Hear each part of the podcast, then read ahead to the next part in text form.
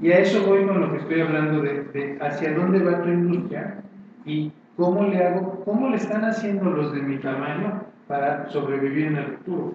Están haciendo concentrados, están haciendo algunos otros productos para otras eh, industrias. ¿Qué podemos hacer para seguir Y darle un sobreviviendo? Y darle el plus. Luego viene el tema que ya hablamos de, de implementación ejecutiva. Cada quien de ustedes va a implementar diferente. ¿no? Cada quien implementa Luego viene el tema de la retroalimentación. ¿Cómo retroalimentan? Aquí sí les quiero decir, ustedes van a tener clientes, eh, perdón, eh, empleados, en donde ya no les gusta la retroalimentación negativa porque se van. Decía, decía la señora que al primer regaño se me van. Entonces tienen que practicar hoy en día la retroalimentación positiva, la, la corrección positiva, el regaño positivo, por ponerlo, por ponerlo de esa manera. Es exactamente. Por ejemplo, eh, si uno dice, a ver, les, les voy a poner uno último, de la puntualidad, ¿no? Eh, ah, es que siempre llegas tarde, ¿por qué llegas tarde? Ejemplo de positivo sería, oye, recuerda que tenemos una política en la empresa que a las 3 llegadas tarde se te va a descontar el día. Te pido por favor que ya cambies porque ya vas en tu segunda, a la tercera se te va, me voy a ver en la penosa necesidad de eh, reducir mi ¿no? Otro ejemplo sería, oye, ¿por qué no salió la producción a la hora que tenía que- que salir? Oye, te recuerdo que ya viene tu evaluación de desempeño. Ya viene tu evaluación de desempeño y esto ya está pasando frecuentemente. Si esto sigue pasando, eh, eh, vamos a tener que tomar cartas en el asunto, ¿no? También hay un tema de disciplina progresiva. Yo les recomiendo que utilicen primero ¿Les ha pasado que a veces hablan con las personas? La primera les hacen caso, la segunda les hacen caso y la tercera ya no les hace caso. Es porque no usan disciplina progresiva.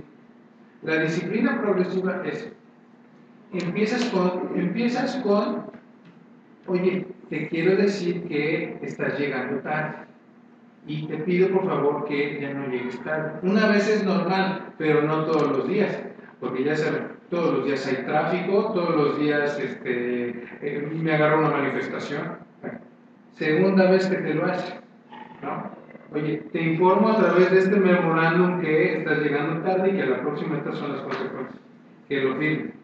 Tercera, puede ser un acta administrativa y así sucesivamente. Cuarta, por ejemplo, puede ser una suspensión, suspenderlo un día sin goce de sueldo de acuerdo con la ley federal del trabajo. Fin, necesitan aplicar disciplina positiva cuando tengan problemas de gente.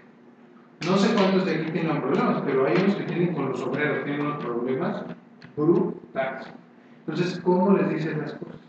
También, si tú te acostumbras a decirles las cosas negativas, ellos, entre ellos también se dicen las cosas negativas. O sea, causas un círculo vicioso de enojo y de estarse diciendo las cosas negativamente.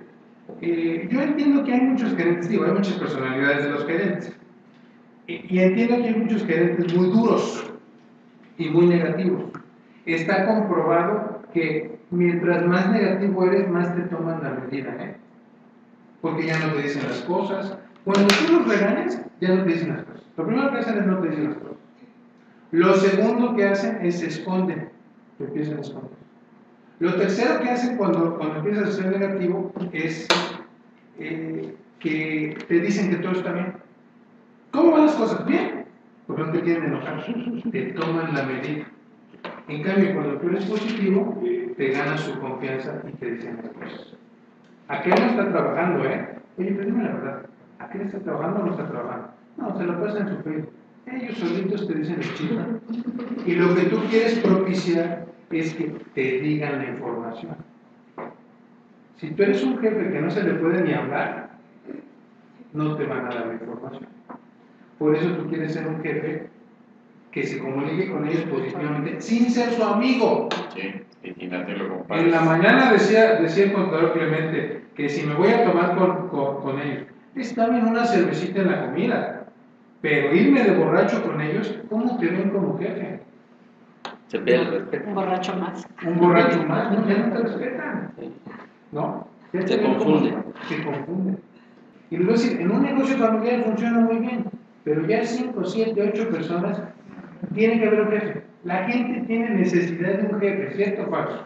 Sí, sí, es cierto. Salió un estudio de México que decía que cuáles eran los países donde, donde había más distancia entre el jefe y el, y el empleado.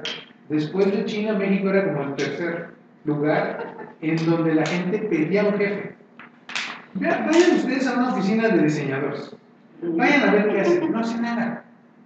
Porque no hay jefe. Por, por ejemplo, muchos directivos cometen el error de decirle, ¿y tú qué piensas? ¿Y cómo la ves, eh?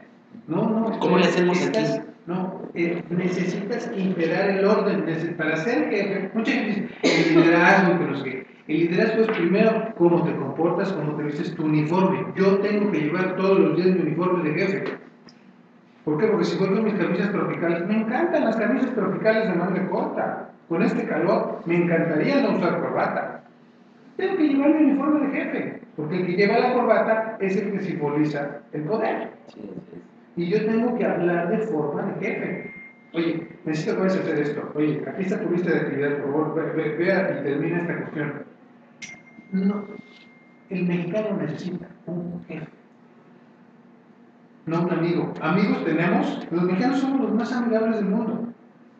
Y nos podríamos hacer amigos del animal que entre por la, eh, por la puerta. Pero para ser jefe hay que aprender a frasear la- la- las cosas de jefe. No, y si hay empleados mucho, muy difíciles, son los de obra. Son los Sí. albañiles. ¿sí? Mucho. Tenemos los meseros. Pero eso se repite en muchas profesiones. A los meseros, si no los tratan duro, Sí. no, no Así responden. es. No responden. Igual los, los, los albañiles, el maestro de obra los tiene, pero como a cargo. Yo les iba a comentar que también yo tuve la oportunidad de trabajar en, en Finlandia. Entonces, mi primer día llega la jefa y me dice, bueno, esto es lo que vamos a hacer, no sé vi a la jefa los próximos 20 días y la vi una hora y me dijo, ¿cómo vas? Porque nos vamos a reunir después de mis vacaciones. No, pues bien, ya me apuré con todo, no sé qué. Eh, cuando regresó, ella esperaba ver resultados. Mientras tanto, me dejó mes y medio a que yo lo hiciera como yo pudiera el trabajo. Trabajamos en un centro de investigación de la Universidad Tecnológica de Helsinki, que hoy cambiaron el nombre, eh, y me acuerdo que yo me sentía raro sin la presencia de la autoridad. Yo no podía, no hice ningún avance porque yo necesitaba que alguien me estuviera coachando, empujando, presionando. Claro, me hubiera yo podido acostumbrar después de dos años, pero ¿cuánto de su personal se acostumbraría a que los dejen libres y que, eh, y que los dejen sin, sin, sin guía? ¿No? Totalmente traen un chip ya de, de- de eso. Yo, por ejemplo, le diría, eh, por ejemplo, aquel jefe en México, si no se ve, no le tienen tanto respeto. El jefe se tiene que ver.